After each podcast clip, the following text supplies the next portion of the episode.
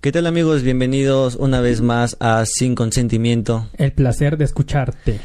Mi nombre es David. Mi nombre es Suciel. Y hoy el tema a, a platicar son las inseguridades emocionales. Bienvenido, Uciel.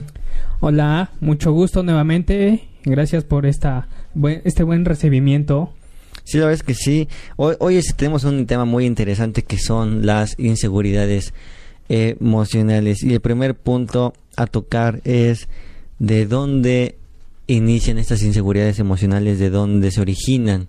Sí, sí, muy interesante todo esto, lo que mencionas, y cómo va a afectar, y cómo me gusta, como dices, cómo inicia, cómo se origina, ¿no? Sí. Y esto surge pues desde casa, desde cuando uno es niño, esto es de los padres, cómo van criando a sus hijos, incluso cómo nos criaron, porque estamos hablando desde nosotros mismos otra vez. Y sí, fíjate que sí, la parte de que todo se origina desde casa, yo, yo concuerdo con eso, pero más que en casa es desde la infancia, desde la infancia. Y yo también pienso que sí, la, los, tu, tu núcleo, tu núcleo más cercano que es la familia, sí tiene que ver mucho, pero también pienso que otras personas pueden intervenir, pueden afectar, en, ya pueden ser compañeros, bullying eh, cuando son pequeños, maestros, tíos, incluso también de cierta manera eh, ya familiares muy lejanos que yo pienso hay veces, ¿no? Que hay, hay familiares que no, no merecen tanto, ¿cómo decirlo? No tienen tanta libertad, no tendrían el derecho a, a decirte cosas y también te llegan a afectar. Claro, es que nos afectan porque pues desde un principio sabemos que no, no reconocemos, lo digo así, este, muy generalizado, no reconocemos a las infancias, más que nada, porque incluso las hacemos que no se adueñen de sus propios cuerpos. Incluso nada más cuando de, oye, besa a tu tía, a tu tío de saludo, ¿no? Exacto. y si no lo haces, qué grosero eres. Qué grosero, ¿eh? Oye, qué mal educado tienes a tu hijo, ¿eh? Oye, ¿por qué no me respeta? E, esto era más, más pienso yo que hace tiempo, ahorita ya no se ve tanto. Esto ya no se ve tanto, pero antes sí, ¿eh? era incluso dar, darle beso a tu, a tu, a tu abuelito, y no, no tiene tanto de mal, no tiene nada de malo darle un beso a tu abuelo. El problema es que te obligan. Exacto. Que te obligan. Incluso de ponerte la ropa, qué ropa ah, quieres usar hoy, o cómo peinarte. No los dejamos desde ese principio de cómo hacerlo. Entonces, por eso igual vienen estas inseguridades, y me gusta porque lo planteas desde la infancia, que puede ser, este, en la escuela, el bullying, los amigos, familiares, etcétera, pero también te imaginas a los niños que están en un orfanato. Sí, muchas, muchas inseguridades también. ¿Cómo se van a desenvolver estas ¿Cómo inseguridades? Crecen? Sí. Y el resultado, las consecuencias que tienen pues cuando ya son adultos. Y fíjate que sí, ¿eh? esa parte también de, de que te obligan, te forzan y no tienes también de pequeño la libertad eh, de, de, elegir por ti. ¿Por qué? Porque hay cosas que yo pienso y que considero que cuando eres un infante pues tus capacidades mentales no son tan por falta de experiencia y por muchas otras cosas, pues no tienes eh, como que tanto criterio y también no tienes esa, esa oportunidad de decir, no, pues yo quiero esto, ¿no? Pero o no tienes algo bien definido de lo que quieres. Sin embargo, cuando eres también niño, pues estás muy, muy, como que muy al aire, ¿no? De lo que quieres. Entonces te gusta esto, te gusta aquello, te gusta lo otro y da ratitos. Sí, porque bueno, es como tú mencionas, ¿no? Este criterio. Y aparte en la infancia es este más que nada, bueno, en todas las etapas es de experimentar cosas nuevas. Eso sí, nunca acabamos de aprender. Pero en la infancia se da más, incluso creemos que es más eso. Porque es de, el niño debe de estar jugando incluso los que no pueden jugar, lo menciono. Exacto. Porque a lo que voy es que mira, este deberían de estar jugando y otros no pueden. ¿Y qué decimos? Este tiene que experimentar, pero le matamos esta experimentación. Sí. No desde bueno, eh, hay, hay un video que me encanta que el niño donde pregunta, oye, ¿y sabes por qué el pasto es verde? ¿O por qué el cielo es azul? Y nosotros como adultos le decimos de, no hagas esas preguntas tontas sin sentido. Sí, cuando realmente pues son muy son, muy complejas. sí, es muy no es, no es como que tan fácil decir, ah, pues esto es color verde porque sí. y, y, sí, no tienes mucha razón, o sea, cómo los, los adultos llegan a afectar directamente eh, en las inseguridades emocionales, cómo te reprimen, te reprimen a, a tu libertad. Eh, yo creo que ahí sí te reprimen.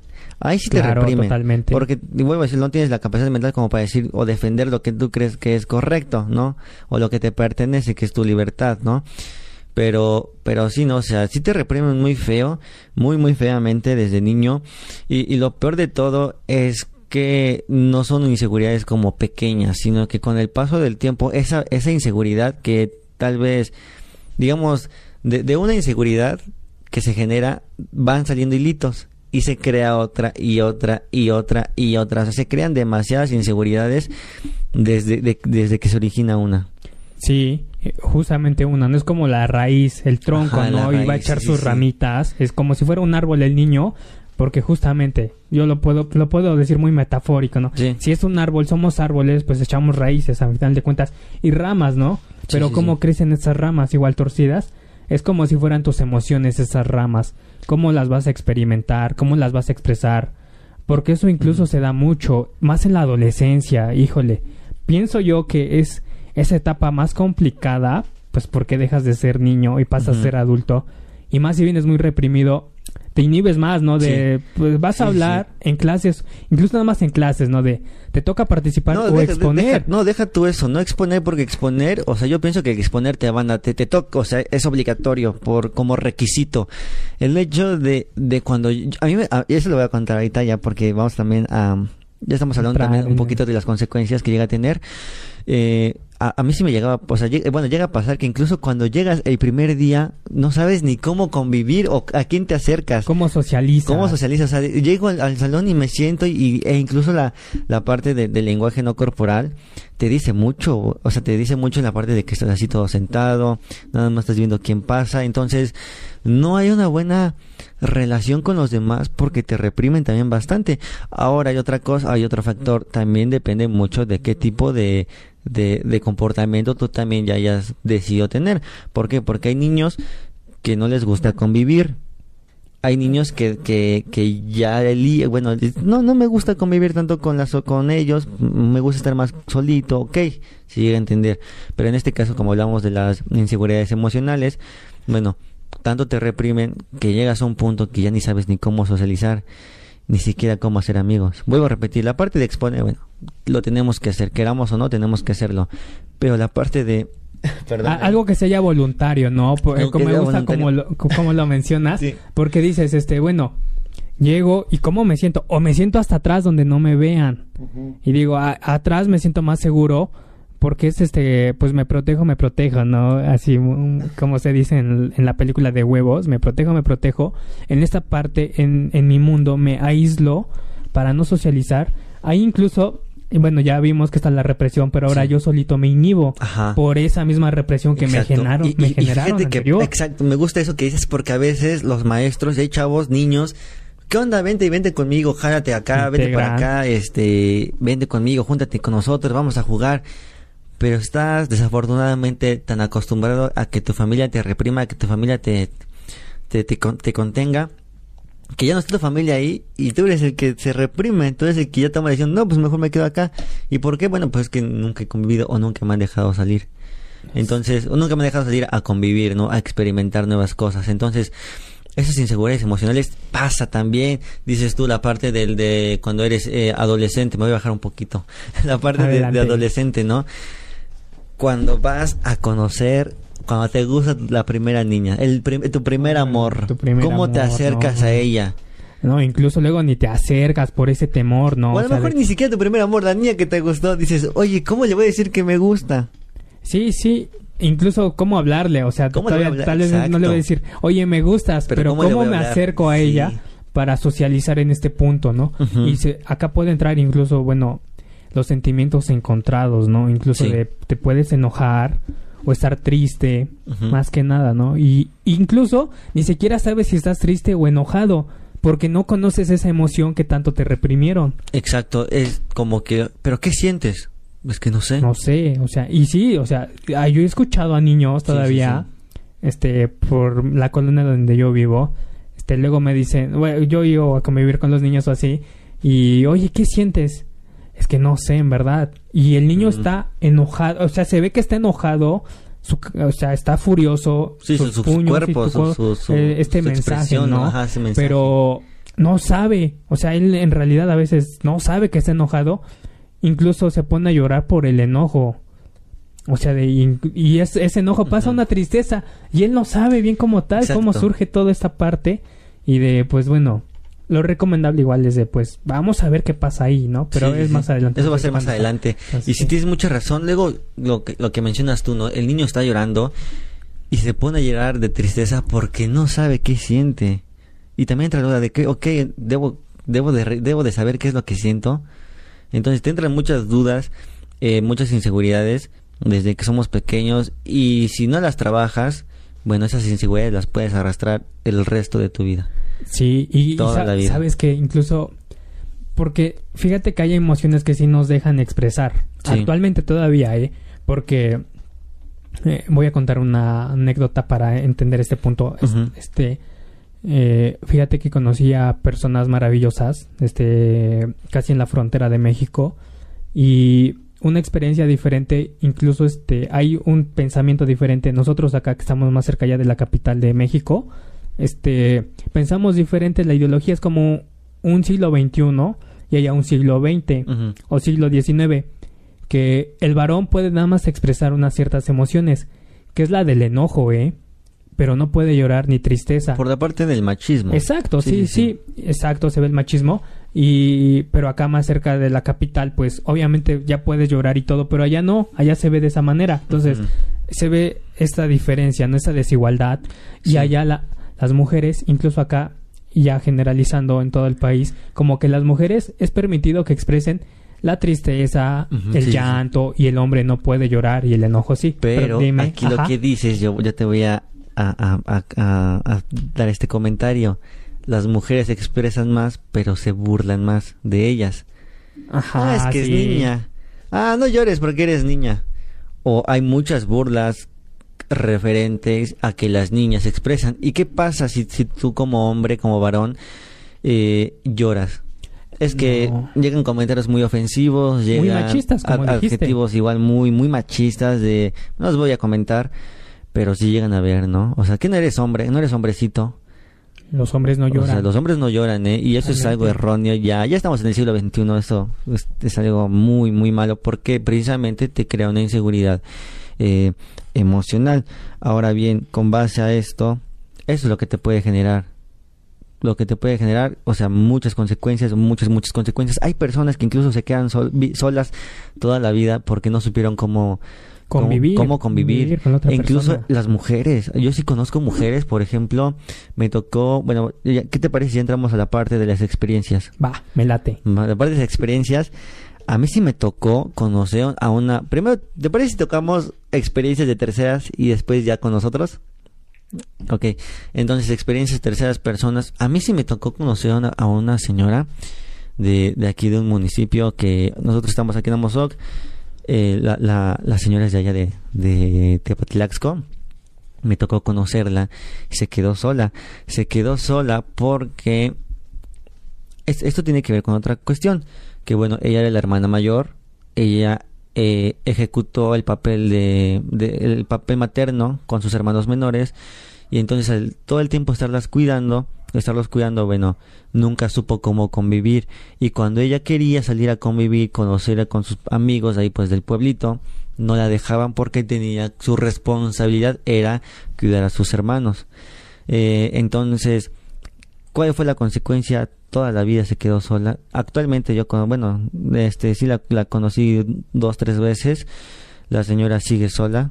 No tuvo hijos, no tuvo esposo, si acaso se enamoró dos, tres veces, pero como no le funcionó porque el hombre buscaba ya algo más, se quedó sola. Entonces imagínate, o sea, si hay personas que se llegan a quedar solas toda la vida por el simple hecho de que los reprimieron de todas estas inseguridades emocionales que les provocó y que les causó pues sus familiares y, su entorno. Sí, sí, eh, qué fuerte lo que mencionas, eh. Y es muy cierto, o sea, de tanto que nos reprimen, incluso nosotros elegimos mejor este no social no socializar no hacer tal vez una vida con alguien más y digo y es correcto también estás en tu decisión pero vemos qué consecuencias nos llevan no sí. incluso este no no sé esta vida la que tú mencionas este este caso no esta anécdota de qué qué decisión la llevó pero bueno el punto que se ve y por lo que tú me cuentas y tuviste el honor de conocerla, pues esta inseguridad, esta represión. Sí, sí, sí, la reprimieron tanto que bueno, la inseguridad emocional te llega a afectar tanto que te llegaste a quedar solo. Y, y es algo muy triste, pero sí llega a pasar. Ahora, es, es muy triste, ¿no? O sea, yo sí vi a la señora, conocí a la señora y sí se veía triste, o sea, ya lo cuenta como que resignada. Eso es lo peor de todo, que te resignas a quedarte sola. Igual porque ella es mayor de edad, este, pues ya no es joven como antes. son, pues, bueno, eso lo cuento como en palabras de ella, ¿no? Que me contaba. Pues ya estoy grande y ¿quién, quién me va a hacer caso? Ya los hombres de ahorita son muy distintos a los de mi época, o sea, ¿quién de su edad más o menos le va a hacer caso? Ya casi ni, ya, ya, ya muchos ya, ya fallecieron, otros tuvieron a sus esposas, sí, sí hicieron su familia, pero sí, no sé, sí llega, sí llega a pasar. Ahora, no sé si tú hayas conocido a alguien que tenga una inseguridad este, así. Me, espera, antes de pasar, me gustó lo que dijiste, ¿no? De que eh, incluso cómo se queda la mentalidad, ¿no? De que pues ya esto es así, ya pasó, de tanta la represión, ¿no? De que ya no puedo hacer nada, no tengo nada a mis manos, a mi alcance, estas herramientas como para de puedo elegir cambiar. Sí, sí, sí. O sea, elijo cambiar y cómo afrontar esto. No, no hay esas herramientas por lo mismo desde que de niños no nos las dieron. Y también pues uno no pues este no sabe cómo buscarlas. Es eso en realidad. Eso, eso que dijiste me, me gustó bastante también. La parte de que acabas de comentar de no las buscó. También tiene que ver mucho el criterio cuando ya eres grande. Claro. Si te quieres quedar ahí en ese, por así decirlo, en ese vaso sin fondo, o, o, o no le encuentras fondo, o le encuentras fondo y buscas cómo salir. Eso también depende mucho, ¿no? O sea, el criterio, el criterio de cada persona, las ganas de decir, ¿sabes qué? Bueno, o sea, ya me cansé de estar así, voy a hacer algo para cambiar de estado. Sí, sí, no, no buscas una justificación, ¿no? A final de cuentas. Eso también me gusta, que no buscas culpables. O sea, sí hay culpables, sí, sí va a haber culpables. Pero dices, ok, ellos provocaron esto, ahora estoy yo, yo voy a elegir lo que nos decía un maestro, que un gran saludo a ese maestro, eh, nos decía, ¿no? Yo elijo, ahora yo elijo, yo elijo lo que quiero para mí sí esta parte de que, ok, me causaron eh, ciertas, muchas inseguridades emocionales, ahora, ¿qué voy a hacer yo para cambiar esas inseguridades emocionales a una seguridad emocional? Sí, mira, me gusta lo que mencionas y me recuerda mucho este, a una frase. No recuerdo bien cómo va la frase, la voy a parafrasear un poco, que dice, la vida debe entenderse de hacia atrás, pero debe mirarse hacia adelante. O sea, porque esto todo lo que arrastramos a final de cuentas, este, pues cómo le vamos a dar a un nuevo ahora, un nuevo significado que ya no me duela en este presente. Entonces, este, más que nada.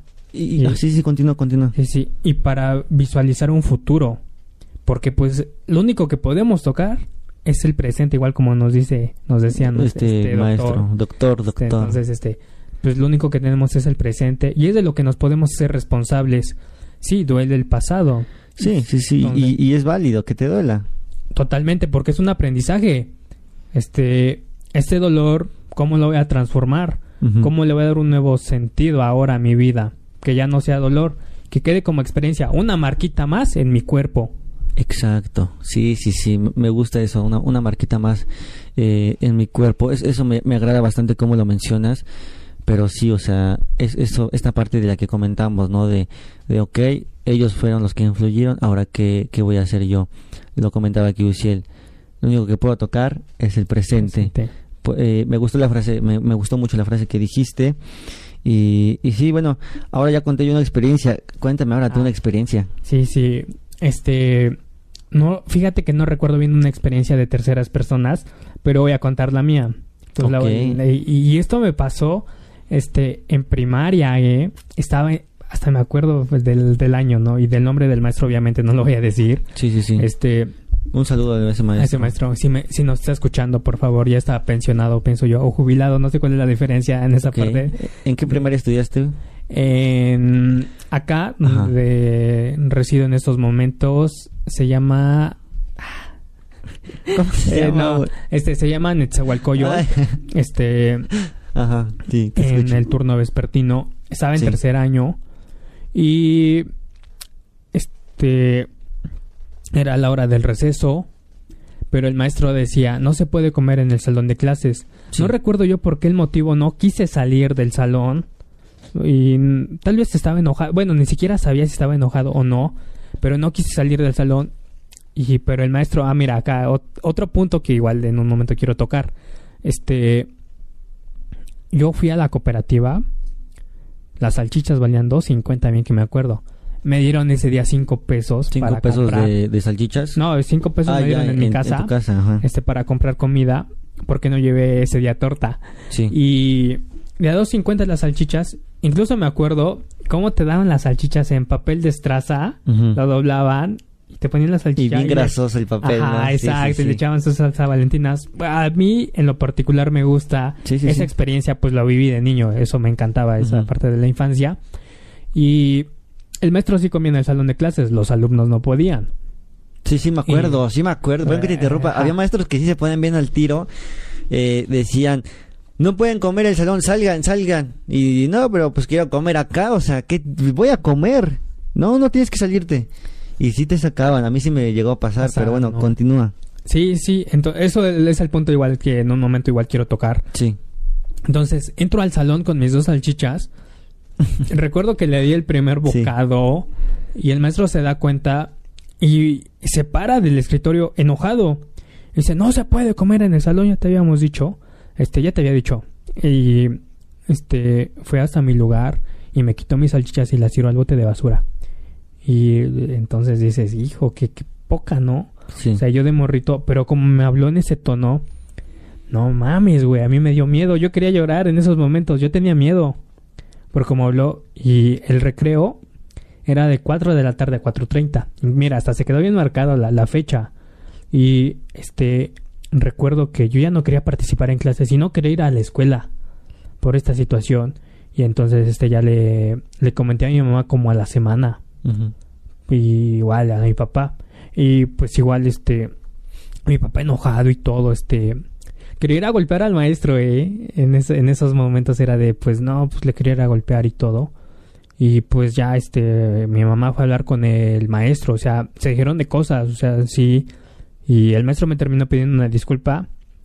Pero pues bueno, acá otros puntos igual quiero tocar. Este pues me gusta lo que dices también de que parece que el adulto puede hacer las cosas, pero el niño no.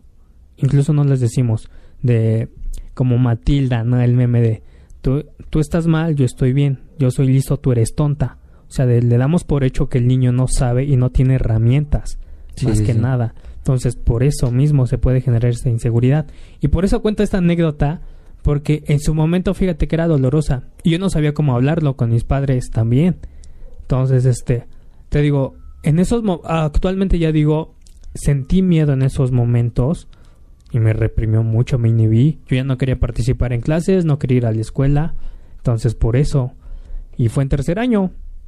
Y esa es una de las anécdotas que a mí me, pasó. ¿Qué te pasó? oye, si estuvo, si estuvo cañón, ¿no? O sea, ¿cómo, cómo te llegó a, a, pasar esto del profesor? Hay profesores muy, muy groseros que ni siquiera merecen ser llamados profesores. Y bueno, ¿esto qué, qué consecuencias tuvo en ti? Ah, sí, claro. E, esas fueron de que, bueno, como te mencionaba, no quería ir a la escuela y tenía miedo. Eso fue en tercer año. Sí, sí, sí. Para en quinto año, ese mismo maestro nos iba a dar clases. Yo no quería. Incluso ya cuando llegué a la secundaria, este, había un... Yo proyecté a ese maestro en otro maestro, en el maestro de biología. Porque se este, parecían o, sí, este similar en carácter y todo. Ah, ok. Entonces esto me llevó consecuencias igual en la secundaria que yo no quería hablar ni nada. Entonces pues después este fue el, año, bueno, no más que nada no el año, la materia, porque ves que ya se llevan semestres ahí. Sí. Y en la materia de biología yo ya no quería entrar a clases tampoco, porque no sé por qué te digo, yo proyectaba a ese maestro en el otro maestro, esta figura, ¿no? Sí, ¿no? Por el simple hecho de que su carácter era similar, era como que el profesor todavía no te decía algo y tú de, me va a ser, va a ser igual o peor. Peor, sí, sí, entonces, este, eso me llevó a estas dificultades incluso. incluso hasta a volarme en las clases. De este profesor. sí, eh, ya en secundaria, obviamente. Sí, sí, Entonces con los amigos en el recreo, no sé si te acuerdas que estudiamos en la misma secundaria, mira, sin conocernos. Obviamente, pues otras generaciones, ¿no? Yo, yo más moderno. Claro, yo más antiguo, más, que más te reprimen. Sí. Entonces, este, ¿te acuerdas que están los campos? Bueno, en la secundaria está están los salones del lado derecho y del lado izquierdo están los campos de fútbol. Ah, sí, sí, sí. Entonces, este, por donde están los campos, sí. pues hay como un tipo callejón, ¿no? De, pues nadie, no entra ni el prefecto ahí, o sea, los chavos ahí. en esos momentos, pues ahí, este, podíamos echar retas de fútbol y nadie se daba cuenta. Entonces yo me iba a echar las retas, o sea, para volarme esa clase de biología. O sea, preferías irte a jugar fútbol claro, evitarlo. Que estar ahí con el maestro que ya sabías, con el maestro Longaniza casi casi. Ándale. Sí, estuvo eh, feo. Hoy estuvo cañón, eh. La, la sí estuvo feo. Tu experiencia estuvo bastante fea. Pero sí llega a pasar, ¿no? O sea, esto que me gusta son, son tus fantasmas. ¿Cómo aparecen tus fantasmas? Sí, ¿no? sí, cómo los arrastras. cómo los arrastras y que, ajá, y lo que me gusta como lo dices, cómo los arrastras, ¿no? O sea, ese fantasma de ese profesor se proyectó en ese maestro que a lo mejor ese maestro sí tenía carácter, pero a lo mejor imagínate que ni era igual. Y ni lo sabrás porque ni, tomaste sí, nunca lo sabré. Y después este lo cambiaron a ese maestro. Llegó el maestro de música, un bigotón. Ah, sí, sí. Ese maestro llegó, fue en ese momento, hicieron el cambio. Entonces, este, mira, o sea, no, no tuve el honor, o sea, como tú dices, de, de saber cómo era en realidad. Yo ahí pues emití mis prejuicios, dije, es igual ese maestro, pues mejor le corro de una vez. Sí, no, mejor aquí corrió que aquí quedó. Y, y, es muy cierto, ¿no? Esta parte que dices, cómo los... Cómo, cómo fue que evitaste. Y, y bueno nunca sabrás realmente nunca sabrás cómo era cómo era este maestro.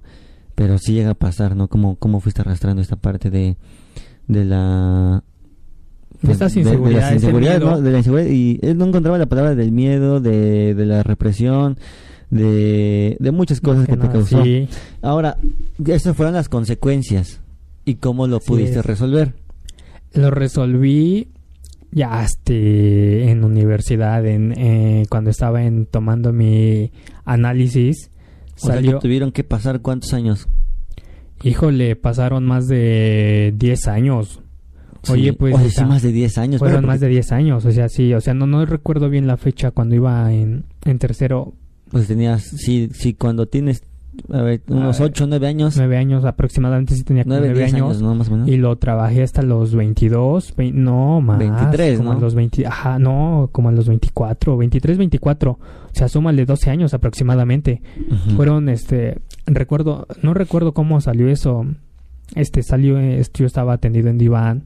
y, salió ese fantasma. Me, fue, que, fue que apareció, ¿no? Ajá. Entonces, este, salió y sí, recuerdo que se lloré en diván, O sea, es, eso, porque me, me causaba ese dolor. Sí, no, se evocó ese, ese recuerdo y bueno. Pues sí, porque pues eres niño y lamentable, o sea, así lo vemos. Este, incluso, mira, otra parte igual de estas infancias que se ven, si un niño le pega a un adulto, se ve, es así lo digo en ese término de bueno y malo, es malo. Pero si un adulto le pega a un niño es bueno. Y sea como sea, siempre el adulto busca la manera de justificarse. El adulto tiene justificación, pero el niño no tiene justificación. Sí. Entonces, ¿qué onda? Volvemos al mismo ejemplo, al de Matilda, al que te pongo de... estoy bien, tú, estás, mal. yo soy listo, tú eres tonta. Así le dice su papá, no, o sea, recuerdo... En este caso, bueno, pues ya lo, lo, relacionamos a lo que estás platicando. sí, sí, entonces por eso te digo, y eh, recuerdo que en Diván, o sea, te digo, yo, yo tenía mi coraje como de... Eh, qué, poca, o sea, de, pues, a ver, ya estoy más grande, a ver, intenta hacerme algo, ¿no? Al maestro en esos momentos. Y capaz que hasta lo le mandas al hospital, ¿no? Si te pones al tío, sí, ¿no? O sea, porque yo ahí, ahí yo pienso que a lo mejor no es muy, no es tampoco justificable, ¿no? Ah, claro. Pero ahora si te quiere hacer lo mismo, pues tú ya le podrías responder, ¿no? Sí, sí, ya tienes herramientas con que defenderte. Incluso porque ella es más, ya eres más grande, incluso ella es más viejo. Y le digo con esa palabra porque eh, si, si, si, a ti te hizo esto, imagínate a otros compañeros que no les habrá hecho. Puede ser, es posible, no hay nada asegurado, pero pues si ya lo hizo una vez, lo puede hacer dos veces. Entonces, ya con ahorita como estás, bueno, ya te podrías incluso defender, no a lo mejor no con violencia, ¿no? Pero sí de otras maneras. Argumentos, ¿no? De cuestionamiento, más que nada yo como soy, de cuestionamiento, ¿no? En esta parte. Y sí, pues es una anécdota que actualmente ya no me causa dolor y todo. Ya lo puedes platicar. Exacto, sí, por eso lo cuento. Y, y es este, por eso digo, muy buenos puntos a trabajar en esto de muchas ramas se abren, ¿no? Como dices, este, tantos tallitos, esas marcas de que ahora cómo lo haces. Sí, sí, sí. ¿Cómo? Pues me, gustó bastante, bueno, me gustó por la parte de que tienes la confianza para contarlo. Y esto yo no, esta historia, me, me comentabas eh, que cuando estábamos platicando acerca de qué, de qué tema íbamos a platicar, me dijo, no, pues voy a contar, él me comentó, yo voy a platicar la que conté en, en, en la universidad. Y yo dije, pues no recuerdo que hayas platicado una. Yo, yo en particular no me acuerdo, ahora ya me lo, me lo acaba de contar y bueno, pues es, es bastante es bastante agradable escuchar que sí pudiste resolverlo. Pero también cuántos años no tardaste. Sí, fueron más de 10. Mira, no había sido, no había hecho las cuentas hasta en estos momentos que tú me acabas de preguntar, oye, ¿cuánto tiempo pasó?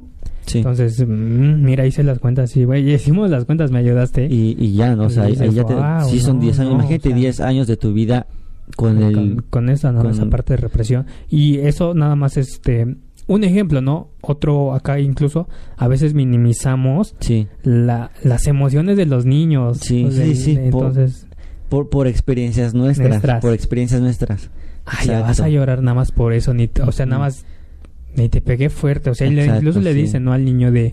O sea, desde esos momentos les minimizamos sus emociones. O sea, ¿cómo somos, eh? Sí, digo somos porque todos en algún momento lo hemos hecho, o sea, no, no somos unos, en un momento. No es que seamos ahí los, los mejores o... Las moneditas de oro. moneditas de oro, ¿no? Entonces, tienes mucha razón, bueno, muchísimas gracias aquí. Esta parte, te digo gracias a ti porque, bueno, me lo estás contando también y también a las personas que, que pues nos van, nos están viendo o nos van a ver y, nos verán. O nos están escuchando. Nos están escuchando también, entonces eso está muy, muy interesante. Sí, lo pudiste resolver y eso está bastante bien. Sí, sí, entonces, este esto pasó. Y pues es una anécdota mía que dije, queda muy bien en ese tema sobre inseguridades emocionales y cómo las arrastras, qué consecuencias puedes tener, ¿no? Y yo igual ya conté mi consecuencia, cómo lo resolví, pero uy, tardaron, tardaron años para afrontar esto y cómo me afronté, ¿no? Y pues cómo me hago responsable de eso, o sea, pues ya. Sí, sí, sí, está bastante interesante lo que cuentas. ¿Tendrás alguna anécdota tú que contar? Yo anécdota que contar, yo no tengo inseguridad. No, sí tengo, sí tengo. Sí, eh, actualmente considero que ya tengo pocas. Bueno, sí tengo varias. Pocas no, pero digo varias, pero que ya estoy trabajando conmigo mismo. O sea, con base a mi criterio. O sea, con, con, yo ya estoy eligiendo trabajarlas solo.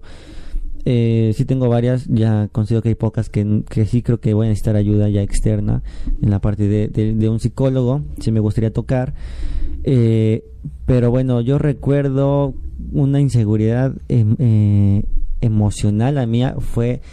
No sé cómo expresarla, fíjate que no sé cómo expresarla. Sé que ya la resolví de cierta manera, sé que ya, la, ya, ya lo enfrenté, ya lo pude platicar, ya lo puedo platicar, pero fue la comparación las comparaciones. A mí eso sí me llegó a afectar demasiado, pero bastante y varios años.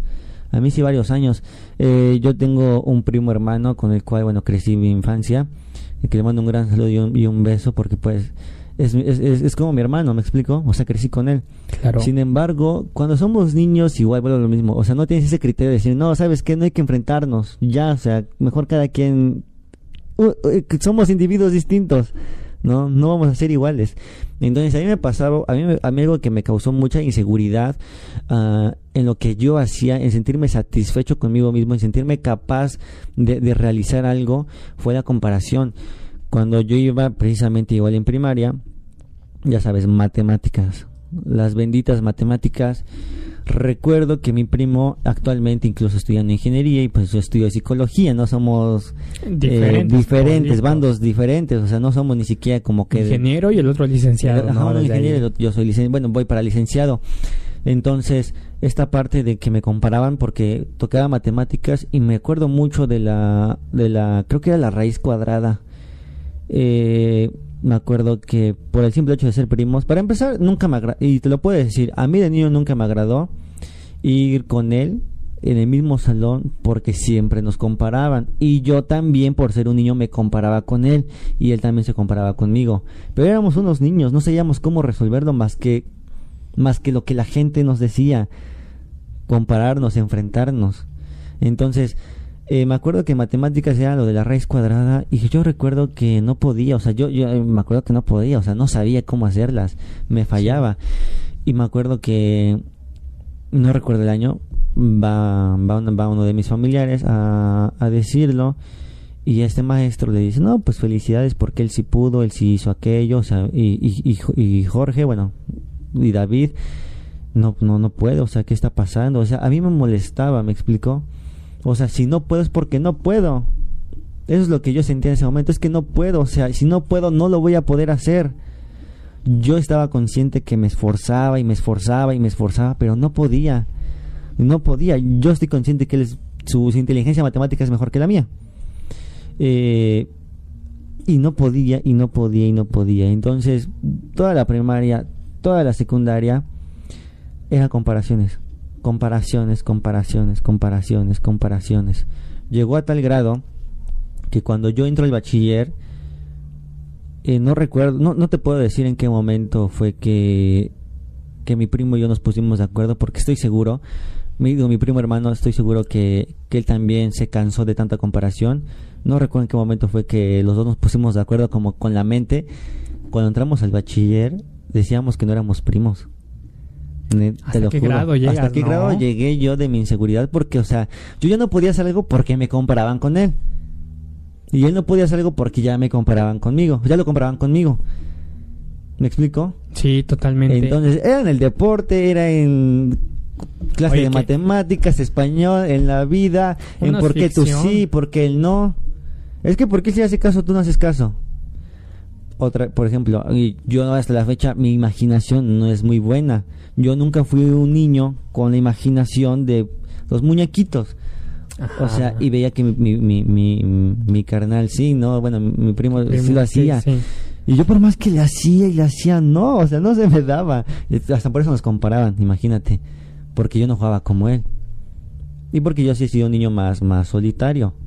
Entonces, eh, llegamos a ese punto que, bueno, dijimos, no, vamos a, no, si nos preguntas, ¿somos primos? No somos primos. O sea, es mi amigo, nos llevamos bien. Es más, con decirte que, bueno, yo soy Flores, yo tengo el apellido Flores, él también Flores. Pero en este caso había un compañero. Haz cuenta que el primer año fuimos en distinto salón. Para el segundo y tercer año fuimos en el mismo salón. Para el segundo año había un compañero que se llama César, eh, César Flores, que es un, gran amigo, con decirte que mejor decía que él era mi primo, para que no sospecharan de nosotros, ¿me explico? O sea, los compañeros sabían, eh, pues ese güey es tu primo, o sea, ¿qué onda, no? Y a poco decía el chiquis, porque se decían chiquis, ¿a poco el chiquis es tu primo? Sí, sí, sí, sí. Pero no era mi primo. Hasta la fecha lo bueno, no lo volví a ver, pero luego un mensaje, ¿qué onda, primo?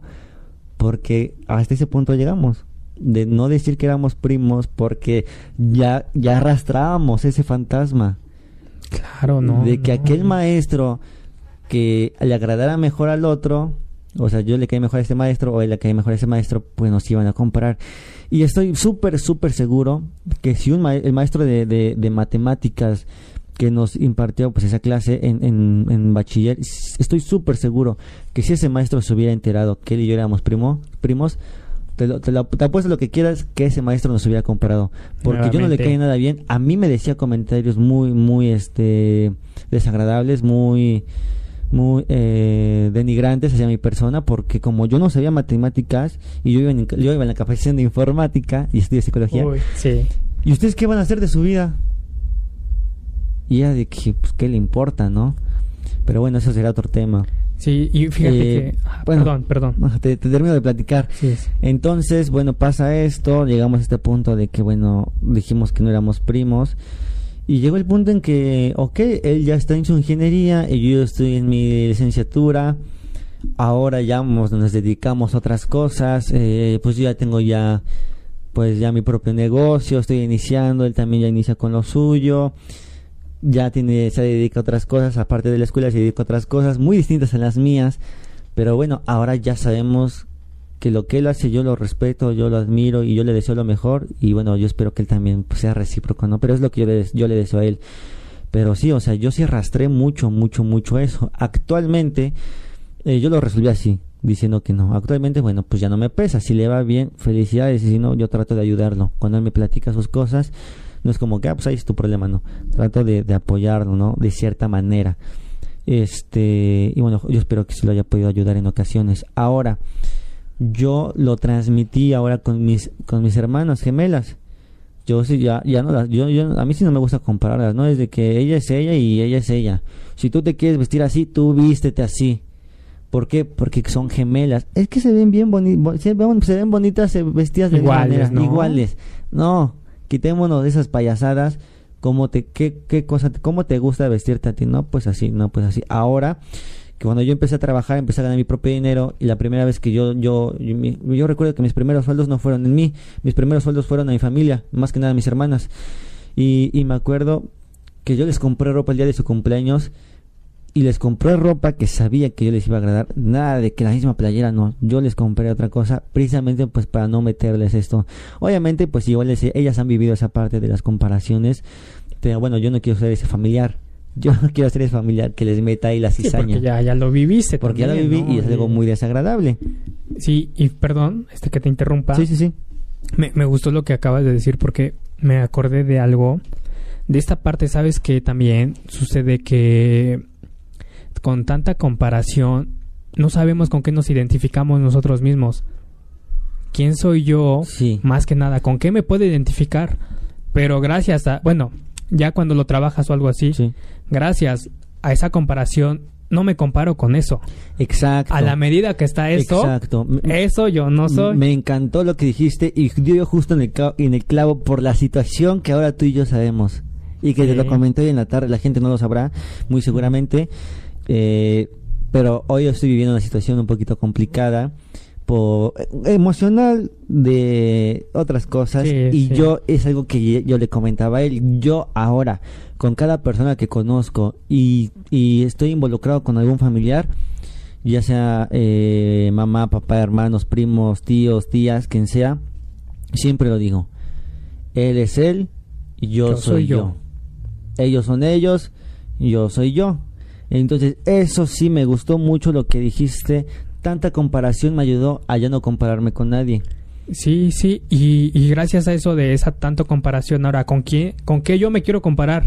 Sí, más que nada. Yo elijo con quién compararme, pero no porque voy a ser más fregón que tú, sino no porque, ok, yo quiero, si no ser como tú, ok, vas a ser un ejemplo a seguir en lo que quiero hacer y en lo que no debo de hacer. Sí, cómo van formando parte de nosotros estas partes. Perdón que te interrumpa. Sí, sí, no, que se me vaya la idea. Sí, sí, sí. Este, porque todos estos problemas, ¿sabes también a quién nos llevan? Y en la adolescencia surge más. Este, bueno, se ve más, se habla más en la adolescencia.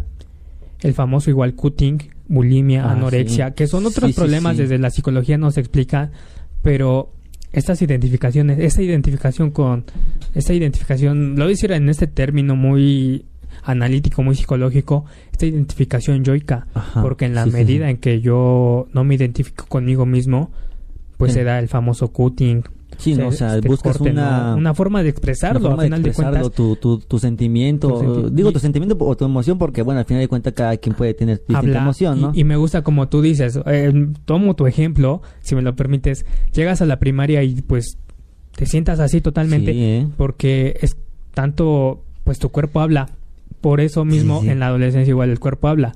Está hablando con cutting, anorexia, bulimia, este depresión que se está dando mucho, ansiedad, todo esto, ¿no? Que nos lleva. E, eso me gusta. Y fíjate ahorita que dijiste eso, esto de, de, la adolescencia. Es más, retomando ahorita el tema, con decirte que incluso con los amigos nos comparaban. Llegamos al grado en que en, en el bachiller ya no quisimos compartir amigos. O sea, güey, sí llegamos a ese, a ese grado, de que ya, ya cada quien sus compas, güey, porque nos van a comparar. No queríamos eso aprendimos a llevarnos súper bien, ahora ya nos llevamos mejor, eh, mi primo y yo, bueno, mi hermano y yo, este, y ya yo le hablo chido a sus amigos, ellos le hablan, él habla bien a mis amigos, tú lo has visto ahorita, cuando y ya no hay ningún problema, ya no hay ningún problema, porque como ya nos comparamos nosotros, tampoco, bueno, ya no nos compara la gente, pues tampoco nosotros, ¿no? Pero sí, sí, sí llega a pasar en esta parte, ¿no? Eh, ahora yo te lo digo, o sea, yo elijo con quién compararme, pero no en la parte de ser más fregón, no, no, sino, bien te lo decía, para muchas cosas, pues tomo el ejemplo, yo siempre lo he dicho y siempre, siempre lo he dicho, todos los adultos son maestros. ¿Por qué? Porque te enseñan, porque son unos ejemplos también de lo que puedes hacer, de lo que tú eliges hacer y de lo que no eliges hacer. Sí, incluso ah, con de niños, ¿no? O sea, con los niños igual este, eliges esta parte y a veces igual te comparas con los niños, como tú mencionas, ¿no? De cómo ser como ellos. Me inspira, me inspira algo en mí que quiero hacer algo diferente hacer algo diferente. Entonces, por eso igual, la verdad, todos nos inspiramos en algo o en alguien. Sí, tenemos siempre ese estereotipo, ¿no? Siempre va a haber un estereotipo en la forma en la que nos vestimos. Claro. Siempre lo he dicho, o sea, o sea dicen, no es que yo soy único, o sea, sí está bien que seas único, pero bueno, todos los gustos pues son por otras personas y pueden influir. Lo decíamos, ¿por qué te gustan los tatuajes? A mí me gusta en particular porque a mí desde niño me ha gustado el rock. Las estrellas de rock usan tatuajes tienen tatuajes. Ahora actualmente pues tengo la fortuna de tenerlos y ahora incluso hacerlos. Claro. Entonces, esta parte te digo, o sea, también eh, a ti tienes la oportunidad de hacerte es más, de hecho, los tatuajes que tienes tú te los he yo. De hecho, sí, o sea, tú eres mi tatuador, la verdad. Entonces, eso me agrada mucho lo que, lo que acabas de decir. Me gustó bastante cómo, cómo lo planteaste. Sí, y, es que es así, o sea, y como me gusta porque dices, no somos únicos, exacto, nadie es único. O sea, la verdad si nos comparamos con alguien y nos vamos a comparar, sea como sea, que nos agrade o no nos agrade, ¿no? Sí, sí, sí. ya cuando te das cuenta de que, oye, ya te das cuenta que te pares, incluso nos dicen, fíjate que a mí me dicen, este, bueno, me decían cuando era más joven, este, tienes la voz de tu papá. Y yo de, ah, Ah, al principio era molesto, después ya lo aceptas. Cuando te decían que tu voz era como la de tu papá, eso, te, molestaba. Me molestaba de niño. Este, no tanto de niño, de adolescente.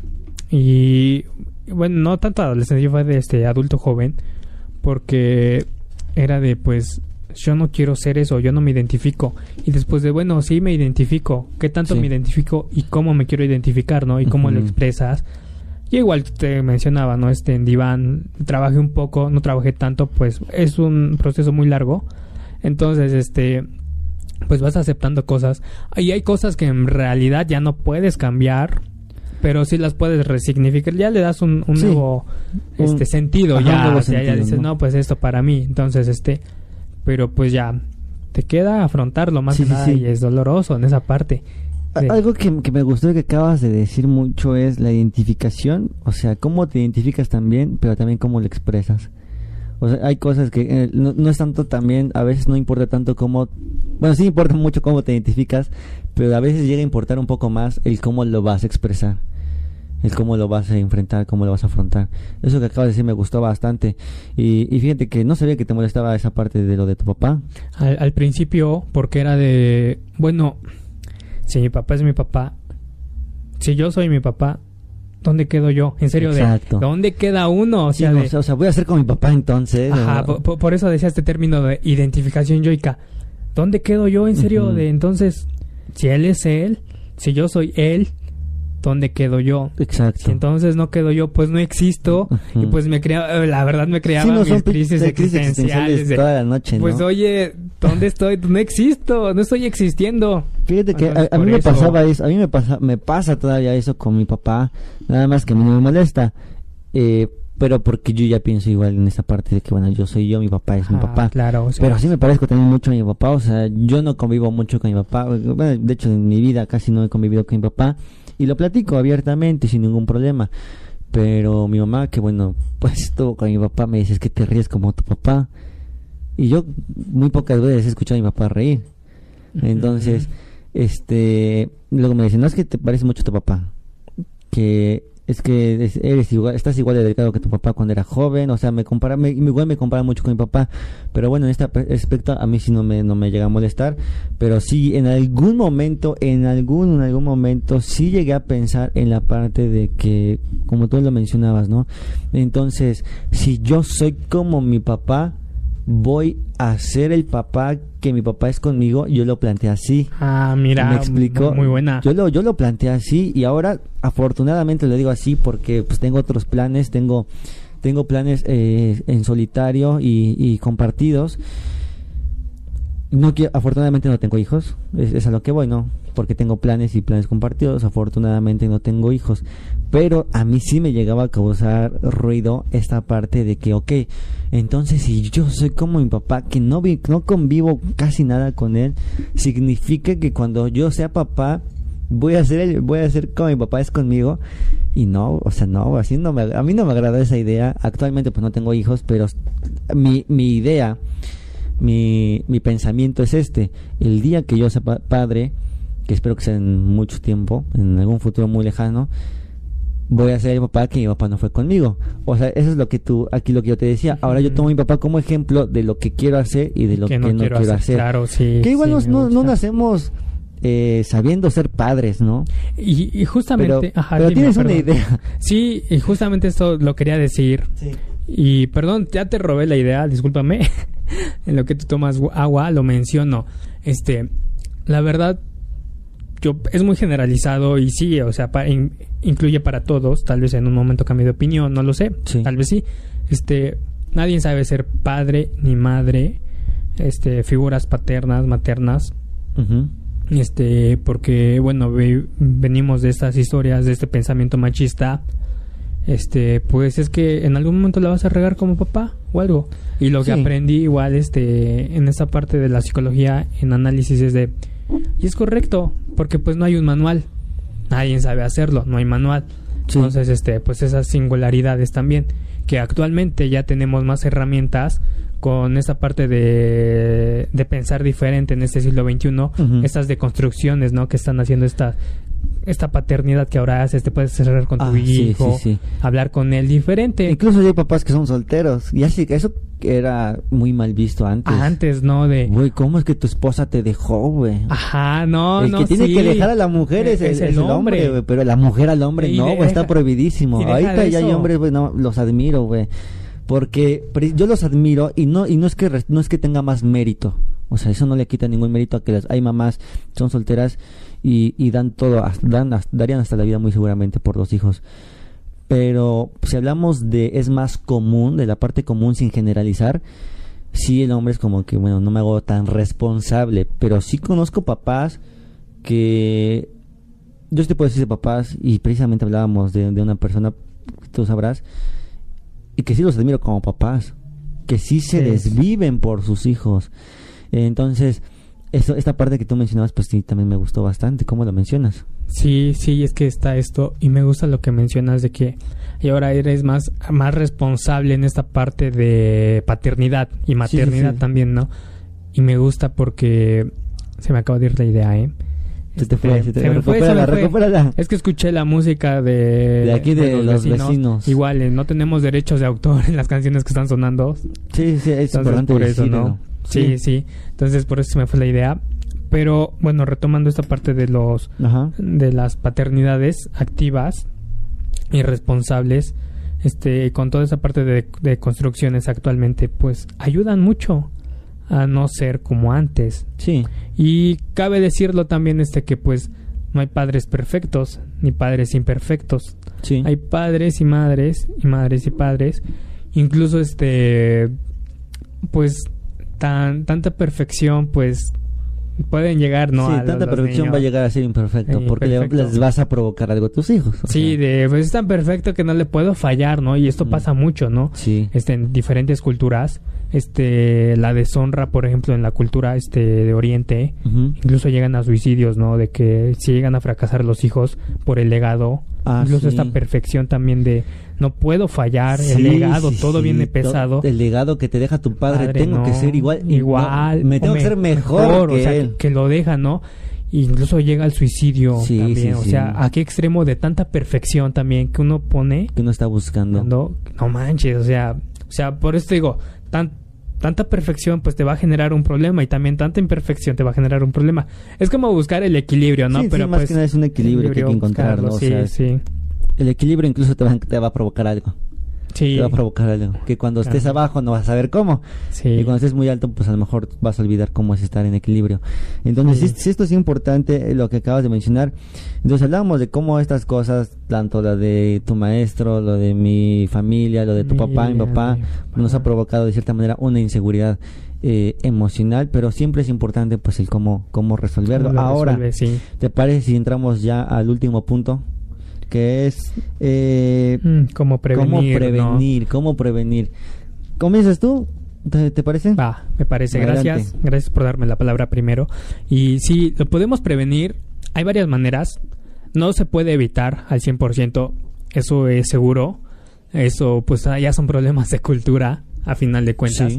Entonces, este, lo podemos prevenir de esta manera igual, este, haciendo válidas, y sí lo digo así, válidas y reconociendo las emociones igual de los infantes y dejar que sean ellos, bueno, no dejar, o sea, porque incluso decir el término dejar, pues desde, pues les estoy dando permiso, que los niños se expresen y apoyarlos y no minimizar también sus emociones ni nada, orientarlos, explicarlos, si no sabemos la explicación, pues los podemos ayudar, ¿no? Incluso aprendemos nosotros. Sí, los podemos orientar, ¿no? Sí, incluso este, uno aprende mucho con niños.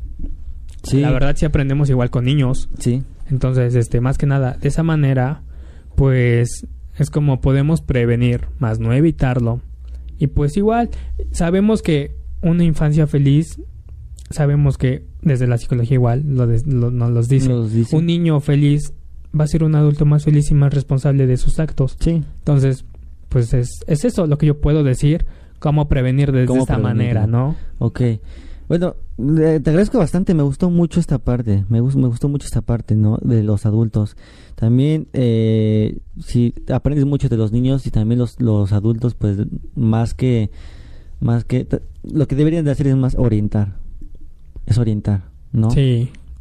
Ahora yo como, yo desde mi punto de vista, desde mi criterio, de, de cómo prevenir, concuerdo la parte en la que dices que no se puede evitar no se puede evitar. Creo que me acabo de contradecir. ¿Cómo se puede, eh, o si es que lo dije, lo omito? Pero bueno, concuerdo contigo, eh, no se puede evitar, pero sí se puede eh, prevenir.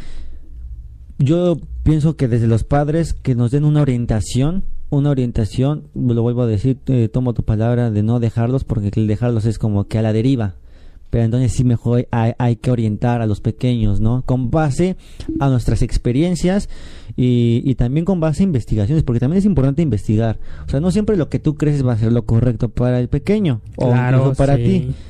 Entonces, eh, ahora esta parte de orientar, sí, considero yo que es fundamental, fundamental.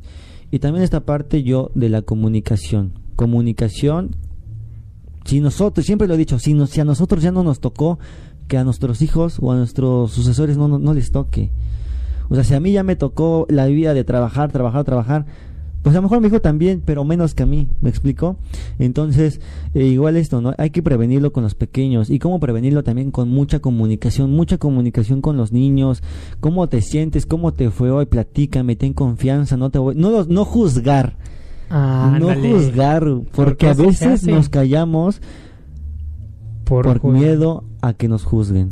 Sí, juzguen y, nos regañen, ¿no? O sea, nos castiguen por algo que no sabemos cómo cómo lidiar con ello y aparte, pues no sé lidiar y aparte voy a recibir un castigo. Pues y nos etiqueten de tontos o pues tarados. mejor no hablo. Mejor me reprimo y ahí a ver cómo a ver cómo me va.